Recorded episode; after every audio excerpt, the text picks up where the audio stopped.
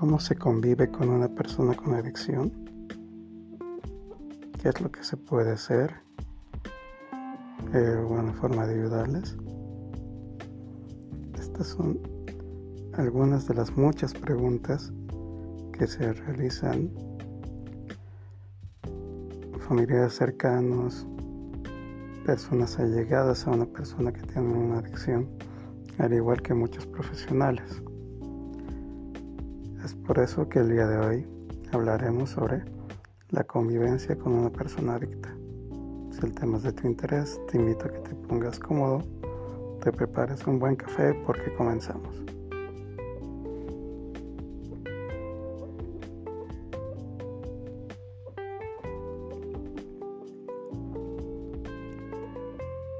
Hola a todos, sean bienvenidos a un nuevo episodio de Liberarte. Liberarte es un espacio de información y conversación sobre temáticas relacionadas a la psicología, pero fundamentalmente a las adicciones, el cual está destinado al público en general, personas interesadas en el tema, profesionales de las ciencias sociales y profesionales de las ciencias de la salud. Mi nombre es Alejandro Tame, soy psicólogo terapeuta en adicciones y déjame darte la bienvenida a este nuevo episodio. Bueno, como escuchábamos en, la introducción, hoy hablaremos de cómo es la convivencia con una persona con adicción y qué es lo que se puede hacer. Mm, de forma inicial, es importante poder ubicar, ¿no? Muchas, eh, hay que ver en el caso por caso, ¿no? Cómo llega el tema del consumo de drogas al entorno familiar, ¿no? un, por ejemplo, es interesante eh, cómo se da esta situación en las relaciones de pareja. ¿no? Mm, cuando me llegan parejas a consulta, ¿no? porque generalmente la que consulta es, eh, en la mayoría de los casos, las mujeres, ¿no? preocupadas por el tema del consumo de alcohol, drogas o conductas adictivas que tenga la pareja. ¿no? Entonces, en la evaluación para mí es importante indagar, ¿no? Cuando es una relación de enamorados, de unión libre o, de casados. No la pareja me cuenta de que eh, su novio, su enamorado, su conviviente, ¿no? De unión libre o su esposo mm, tiene problemas con el consumo hace mucho tiempo. Entonces es un factor que es, eh, personalmente yo evalúo es justamente en qué momento eh, una cosa es que la persona mm, mm, pueda tener un consumo regulado si quieren, pero es tratar de ubicar en qué momento empieza el consumo problemático. ¿no? Eh, es saber si, si la persona, la persona que tiene problemas de consumo empezó a consumir, o sea, empezó a tener problemas con el consumo eh, desde que eran amigos con, la pareja, ¿no? O si es que el consumo empezó en, el enamoramiento, o si el consumo empezó en, lo que es eh, en la unión libre, o si empezó durante el matrimonio. ¿Esto por qué? No, porque es importante poder ubicar si cuál es la eh, cómo se, se ha ido estructurando esta situación del consumo con la pareja. No, no es lo mismo tener una relación de pareja donde eh, la persona no consume, no tiene problemas y de pronto estando casados eh, aparece alguna situación y empieza a consumir. No lo propio en la unión, en la unión libre, no, pero otro, no, una cosa es que el consumo aparezca de a poco y se haga muy aparezca de forma abrupta, muy de golpe, muy de sorpresa, no en un determinado momento. Pero esto es totalmente diferente para analizar, no cuando eh, la persona ya tenía problemas de consumo, siendo eh, amigo, siendo enamorado de la pareja y que la pareja aún así haya continuado la relación, ¿no? Eh, con la persona con la que se va a convivir juntos o con la que se casa. ¿no? Entonces esa es una pauta que nos permite dar cuenta que si bien la pareja es quien está consumiendo, tiene problemas, pero también eh, nos permite dar cuenta de que hay algo en, en, aquella persona que no consume que continúa una relación sabiendo que una persona tiene problemas de consumo. Entonces, eh, con esto no, apunta a discriminar a las personas que tienen problemas de consumo, pero es eh, poderse preguntar eh, y qué le pasó a, esta persona para que decidiera continuar una relación sabiendo que desde un inicio tiene un problema de consumo. No porque, a ver, en un proceso de enamoramiento común todos muestran sus mejores galas, sus mejores rostros si quieren, ¿no? Y que de entrada una persona se enganche con alguien que tiene problemas de consumo te dice mucho que decir, te da mucho que pensar, perdón, de la persona. Hay algo en esa persona que hizo que se enganche con, eh, este, este, esta persona que tiene una, adicción o un problema de consumo de drogas. No, entonces, eh, porque no es lo mismo que cuando se da de forma bruta, están teniendo una buena relación adecuada y de pronto eh, falleció el tío, eh, algún familiar durante la pandemia o perdió el trabajo en, estos, en este año, no y de pronto aparece ahí. Entonces es poder ubicar si en, los casos de pareja, si la pareja tuvo, tiene algo que ver en, el sentido de, de no haberse percatado, llamémoslo entre comillas, de que desde que son pareja, eh, su enamorado haya tenido un problema de consumo y haya continuado con la relación. Entonces eh, ahí es un indicador muy fuerte, por ejemplo, que nos puede dar cuenta de una codependencia, de que la persona que no consume tiene ciertos indicadores, ciertos eh, señales de poder ser una persona codependiente. No apoyarse en alguien que tiene un problema, que tiene una enfermedad, ¿no? y habrá que revisar la historia familiar y en la mayoría de los casos eh, no es casual, eh, viene de familias con eh, algún problema, ¿no? ya sea en el consumo de drogas, no necesariamente la, la pareja que no consume, pero sí de conflictos en, la familia, ¿no? Entonces, este es un primer indicador que nos permite ver cómo esta persona ha ido construyendo una relación hasta llegar a momentos de convivencia, ¿no? Eh, sin dejar de lado obviamente la situación que tiene la persona que tiene una adicción o un problema de consumo. Entonces, eh, ya cuando una persona, lo, primero, pero lo primero que hay que ubicar es eh, esas primeras señales que quizás no le prestamos mucha atención, que nos permitieron sospechar que la persona que consume dentro de la familia, si es nuestra pareja, mm, no nos dimos cuenta, ¿no? No, nos quisimos dar cuenta o nos dejamos convencer por eh, la persona que tiene el consumo y dejamos de lado o minimizamos el tema del consumo en su debido momento.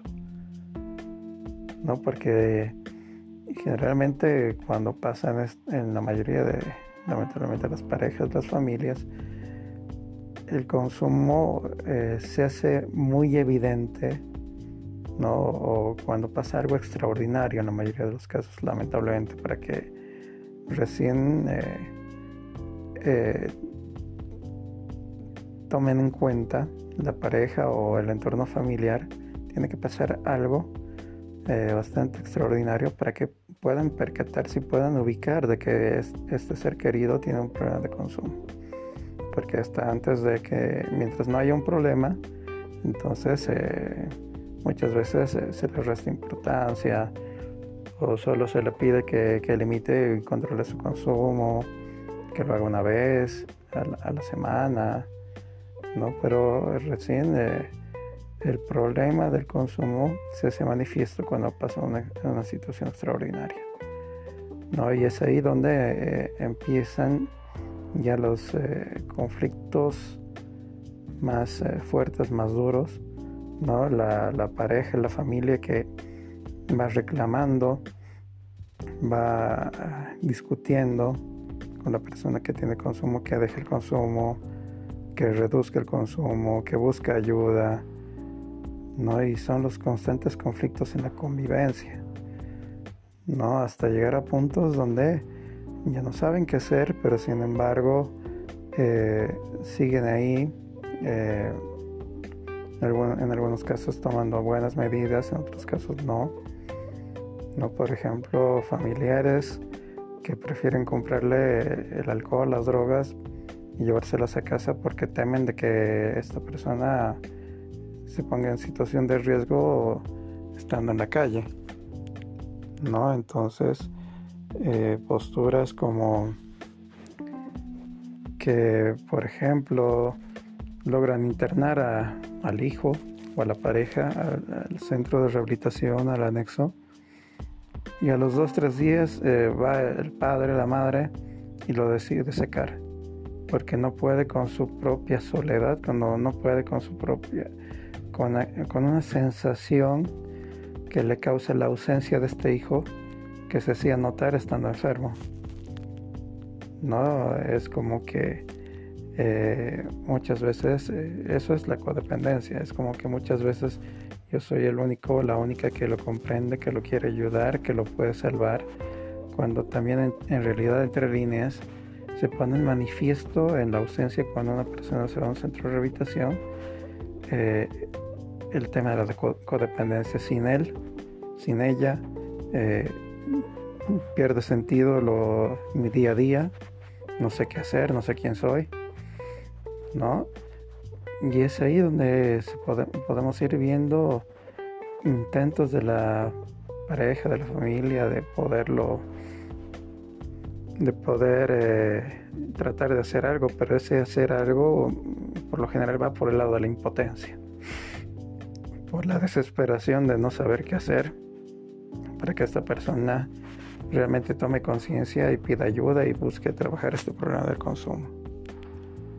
¿No? Entonces, pero entonces, ¿qué se puede hacer con, estas personas? ¿No? El día 10 de constante conflicto, de constante problema. Y peor si estas personas no quieren aceptar que tienen un problema con el consumo de drogas y no quieren saber de eso. A ver, de lo que se trata es de de que la persona que tiene un problema de consumo de alcohol, de drogas, eh, no hay que acomodarle la vida. ¿no? Las personas que tienen problemas de consumo de alcohol, drogas, se sienten muy cómodas eh, cuando tienen un techo, cuando tienen eh, acceso a la cuestión económica, ¿no? Y, no hay ninguna exigencia, ¿no? Y siguen consumiendo y, la y ya el consumo es evidente, en la familia lo saben. ¿no? Entonces de lo que se trata es que no sea cómodo la, estadía eh, en casa, ¿no? Ahí lo que hay que empezar a trabajar son los límites, eh, límites, pero límites por amor, ¿no? Porque muchas veces las personas confunden que los límites es, es lo contrario del amor, ¿no? del afecto que uno puede tener hacia una persona, hacia nuestros hijos, hacia nuestra pareja, hacia nuestros padres. No poner límites es también una muestra de amor. No, por ejemplo, yo no quiero que, que mi hijo meta los dedos en, en el tomacorrientes porque sé que se va a hacer daño, entonces por eso le prohíbo. Le digo, no vas a meter los dedos en el toma corrientes. Y si se dan cuenta, es una norma, es un límite por amor. No, eh, no quiero que, que salgas eh, hoy porque es, un, es muy peligroso. No, hay personas que eh, es un día festivo, pero hay muchas personas que pueden estar borrachas y te pueden hacer daño si llegas muy tarde a casa. No, entonces los límites es también una forma de amor. No queremos proteger a esa persona que nos que, queremos, que amamos. Entonces, lo que primero hay que ubicar Bueno, en realidad el primer paso eh, a tomar en cuenta es eh, que la familia o la persona que quiere ayudar a, alguien que tiene un problema de consumo o una adicción es que eh, acudan a, recibir algún asesoramiento psicológico, asesoramiento profesional para saber cómo, cómo intervenir, qué hacer. No, por una parte, por otra también sería importante que por más de que la persona que tenga problemas de consumo no acepte y no quiera tener eh, un proceso terapéutico, es importante para la pareja, para la familia, para que lo puedan hacer también. ¿Por qué? Porque si bien ellos no tienen el problema del consumo, pero lo que se ve afectado es las formas de relacionarse con la persona que tiene el problema de consumo, pero además se ve afectado eh, la cuestión emocional del círculo cercano a la persona que tiene una adicción. ¿Por qué?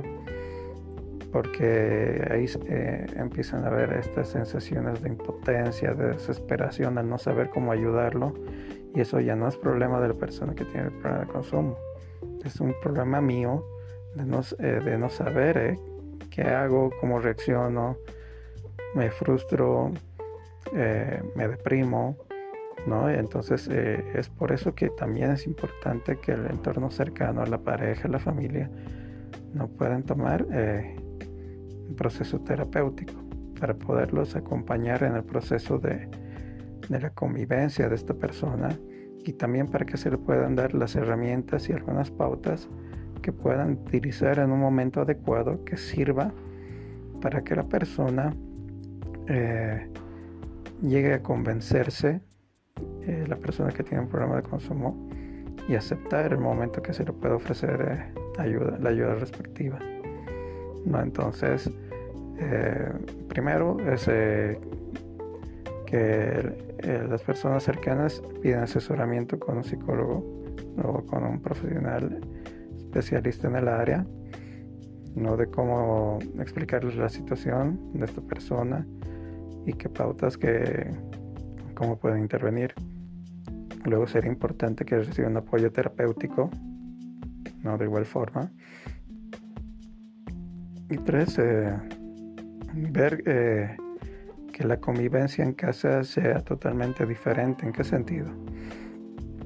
No, eh, muchos creen que hay que golpearlos a las personas que tienen problemas de consumo para que eh, reaccionen y, cambien. No, va por ese lado, tampoco va por el lado de dejarles hacer, hacer todo. No es, sino sentarse con la persona y expresarle el cariño, el amor que tenemos.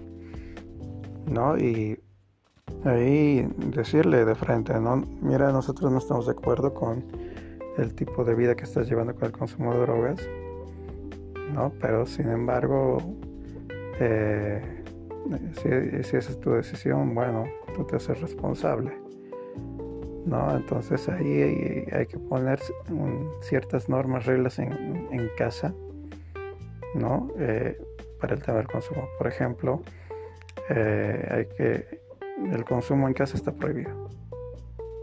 No, luego no se, no se le puede dar dinero porque obviamente lo va a invertir en el tema del consumo.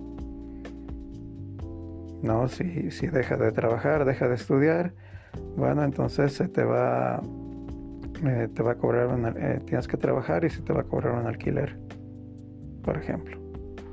Si quieres seguir viviendo acá en esta casa, no puedes llegar más de las 9 de la noche.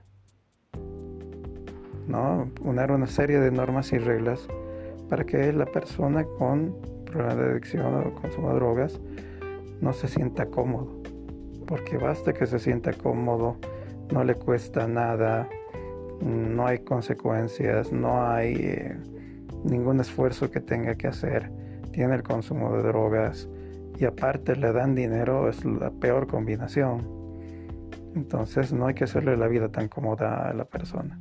¿no? Entonces se le dice, bueno, hay estas normas y eh, ya no te vamos a dar dinero, ¿no? Eh, y básicamente eh, explicándoles de que lo están haciendo porque ya no piensan ser sus cómplices en que siga con el consumo de drogas. Y si quiere que las cosas cambien, eh, o, si quiere que reciba ayuda, la única opción es que eh, decida aceptar ingresar a un programa terapéutico, ya sea ambulatorio, ya sea semi-residencial o directamente internación a una comunidad terapéutica.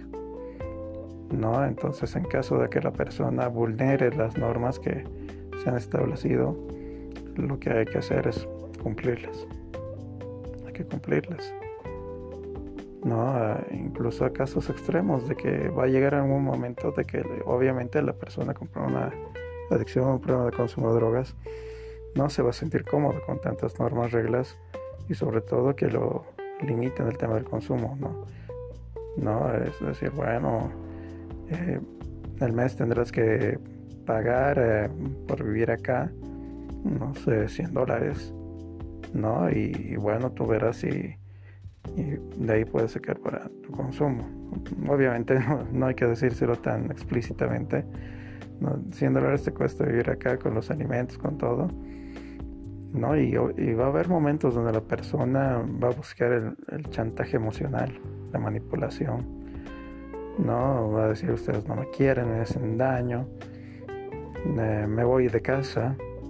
Entonces lo mejor es, en esos casos, es eh, hacerlo. Si quiere irse, que se vaya. No porque en la mayoría de los casos escuchaba que el 95% cuando una persona con problemas de consumo menciona que se va de casa, no porque no se le permite consumir a gusto, va a buscar amigos, otros familiares, ¿no? que lo aguantarán eh, una, a lo mucho dos semanas, pero después no, no van a querer tenerlo, y más aún si no es su hijo o no es su pareja. ¿no? Entonces, eh, eso va a hacer de que la persona vuelva y esa es una buena oportunidad para que se le haga la oferta terapéutica. Quiero volver a casa, papá, mamá. Bueno, vuelves, eh, pero con estas condiciones. Y una de esas es someterte a un programa terapéutico.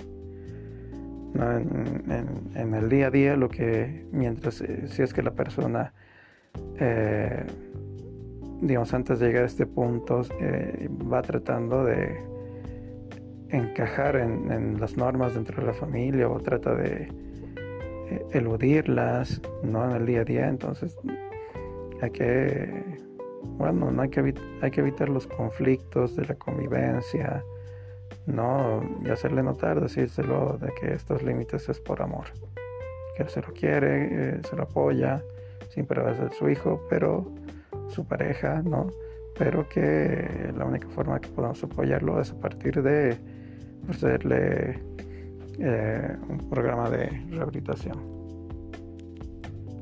¿No? Entonces, hasta aquí el tema que quiero compartir el día de hoy, ¿no? Hemos visto cómo se va constituyendo la convivencia dentro de una pareja, dentro de una familia, viendo tres aspectos fundamentales, ¿no? Primero, lo que es eh, eh, para poder ayudar es pedir asesoramiento a un profesional. Veamos también lo que es que el entorno, la pareja, la familia ingresen a un programa terapéutico para recibir terapia para poder manejar esas emociones que nos complican, que, que muchas veces nos genera la frustración, la impotencia de no saber qué hacer para ayudar a esa persona. Se puede trabajar la codependencia también como también algunas herramientas que puedan permitirnos usarlas el momento adecuado para que la persona acepte la, oferta terapéutica. Y tercero, es importante que se pongan normas y reglas eh, con respecto a, la convivencia, al consumo. No puedes consumir acá, ¿no? Y que la persona no se sienta cómoda, porque basta que un adicto, una persona con problemas de consumo, se sienta cómoda en casa él va a aprovechar, va a abusar, va a manipular y, no va a haber, eh, esto va a hacer de que más bien todo vaya empeorando. Entonces una intervención adecuada es lo más oportuno. No, pero lo fundamental es siempre buscar el apoyo terapéutico profesional, ¿no? Para recibir el asesoramiento correspondiente. Sin nada más que decir, me despido, compartan este material. Eh, eh, si, necesitan, si, necesitan, mayor información o eh, apoyo terapéutico, Es cuestión de que me busquen en mis redes sociales, como en Facebook como psicólogo Alejandro Tames o Instagram como psicólogo barra baja Tames barra Alejandro y ahí podrán encontrar información, material sobre el tema, como también eh, podrán ubicarme en el caso de necesitar apoyo terapéutico. Es cuestión de eh, ubicarme y yo estoy siempre predispuesto para poder apoyarlos. Nada más que decir, me despido, hasta la próxima. Bye bye.